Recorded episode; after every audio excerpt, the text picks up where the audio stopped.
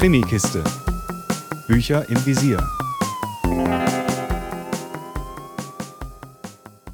Hallo, liebe Hörerinnen und Hörer der Krimikiste. Heute stelle ich euch in dieser neuen Folge, wie versprochen, Teil 2 aus Antitur meines Buchreihe mit Versicherungsmathematiker Henry Koskin vor. Nachdem er in der Kaninchenfaktor die Misere um den geerbten Abenteuerpark Dein Mein Fun mehr oder weniger, naja, eigentlich eher weniger legal gelöst hat, könnte ja nun eigentlich alles so seinen Weg gehen, wären da nicht zwei Dinge, die dem ganz deutlich im Weg stehen. An dieser Stelle eine kleine Warnung.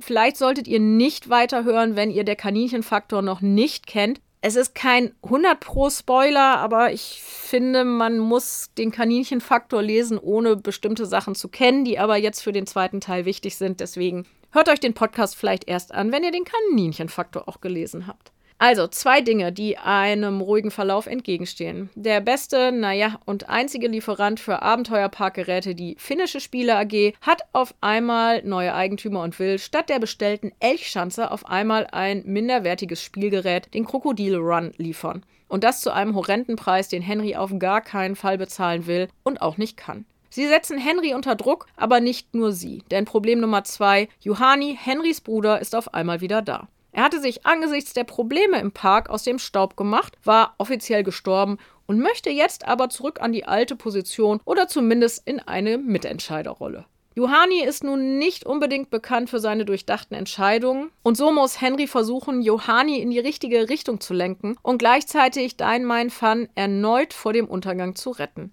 Da an anderer Stelle durchaus kriminelle Energie in bestimmte Unternehmungen gesteckt wird, muss Henry auch erneut Kämpfe ausfechten, intellektuell ebenso wie manchmal körperlich. Auch der Wirtschaftsfahnder Osmalla taucht wieder auf. Den habe ich in der ersten Rezi jetzt gar nicht groß erwähnt. Dabei macht er Henry das Leben echt nicht leichter, denn auch er ist diesen Kriminellen auf der Spur, mit denen Henry aber gar nicht in Verbindung gebracht werden will. Und die Beziehung zu Laura muss Henry natürlich auch noch retten. Also hat er wieder mal alle Hände voll zu tun. Gut, dass die Mathematik in fast allen Lebenslagen helfen kann.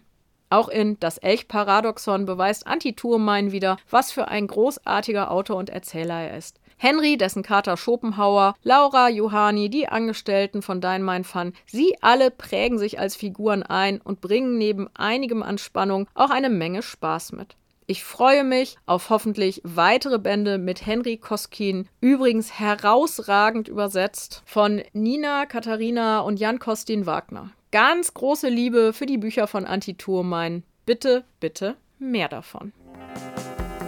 Mehr Infos unter www.krimikiste.com.